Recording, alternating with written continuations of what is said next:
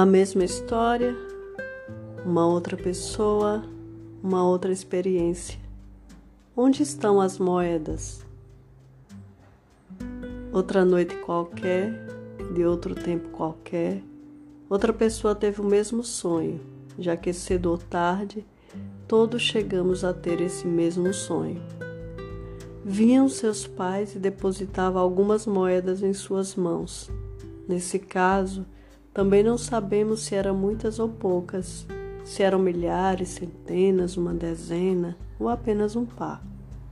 Não sabemos de que metal eram feitas, se de ouro, prata, bronze ou ferro. Ao sonhar que recebia em suas mãos as moedas de seus pais, a pessoa sentiu um certo incômodo. Sentiu-se invadida por uma amarga inquietude, por uma sensação de tormento e um dilacerante mal-estar. Dormiu o restante da noite remexendo-se agitado entre os lençóis.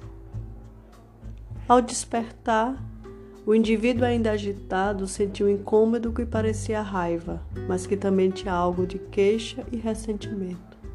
Sua expressão era de sofrimento e inconformismo revoltado e ligeiramente envergonhado, decidiu caminhar até a casa de seus pais. Ao chegar, olhando-os, disse: Na noite passada, vocês vieram a mim em sonhos e me entregaram algumas moedas. Não sei se eram muitas ou poucas. Também desconheço de que metal eram feitas, se eram de metal precioso ou não. Não importa porque me sinto vazio, prejudicado, ferido. Venho lhe dizer que suas moedas não são boas nem suficientes. Não são as moedas de que necessito e nem as que mereço, nem as que me correspondem. Portanto, não quero e não aceito, ainda que tenham vindo de vocês e que cheguem a mim por meio de vocês. Com elas, meu caminho seria muito duro ou muito triste e eu não conseguiria ir longe. Caminharei sem as suas moedas.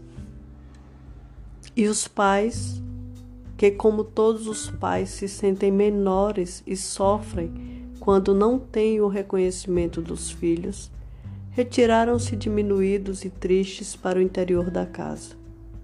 Com desgosto e angústia, compreenderam que podia dar ainda menos do que haviam dado àquele filho porque diante da dificuldade de aceitar e receber, a grandeza e o desejo de dar se fazem pequenos e definham. Fizeram silêncio, confiando que com o passar do tempo e a sabedoria que a vida traz, talvez chegasse a endireitar os rumos falidos do filho.